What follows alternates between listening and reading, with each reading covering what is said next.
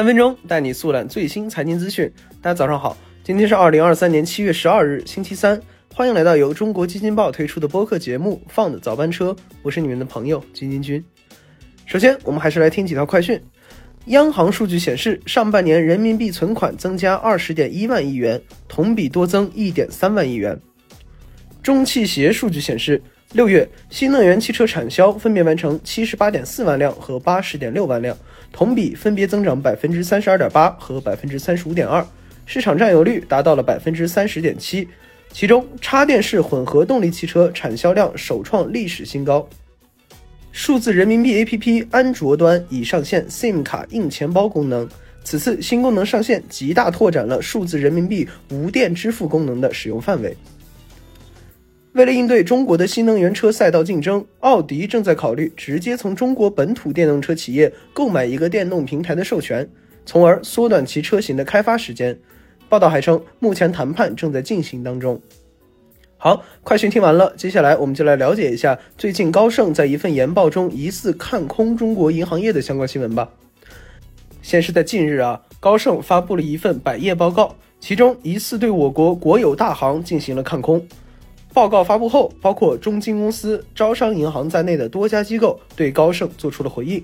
其中，中金公司发布《国有大行基本面分析手册》，提出八个更力挺国有大行，其中包括。有更低的杠杆、更高的资产回报率、安全资产占比更高、更稳定的负债来源、息差更受益于存款降息、手续费表现更为稳定、资本新规更为受益。而招商银行更是直接对高盛脸贴脸回应，先是对高盛报告中使用的 implied loss ratio of credit portfolio in debt investment book 指标在计算方面缺乏逻辑性，并在此错误指标逻辑下得出了错误的结论。然后澄清了地方政府融资平台债务数据的问题，眼看着这这被一通锤哈，高盛忍不住了，随后发布声明表示是市场误读了他们的报告。高盛在声明中表示，之前的报告核心内容是，如果地方债务被允许展期，则违约风险可控，而随着地方债务余额继续增长，预期存量债务展期及新增债务均会面临利率下行，从而带来利息收入损失。基金群发现啊，对于银行股接下来的表现，主流观点集中在中特估和基本面上，而中特估是国有大行得天独厚的优势。凭借这一概念，今年上半年多家国有大行股价取得了百分之二十以上的涨幅，共计十家上市银行涨超百分之十。但是，基金君从 Wind 中了解到，今年以来机构调研家数最多的前五家银行分别是常熟银行、苏州银行、宁波银行、瑞丰银行、杭州银行。可见，从成长性角度，机构普遍依然偏爱优质中小银行。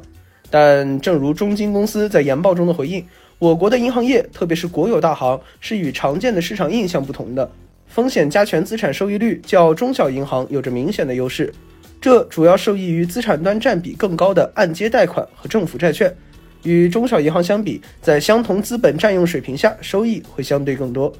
而且上半年除了中特估外，许多其他市场热点的涌现，也是一些机构减持银行股的原因。这也就导致了很多机构纷纷选择套利离场、更换赛道。大家也没有必要对这次所谓的唱空太过紧张哈。虽然现在银行业估值处于历史第一位，但对投资者来说，这不正是一个入场的好时机吗？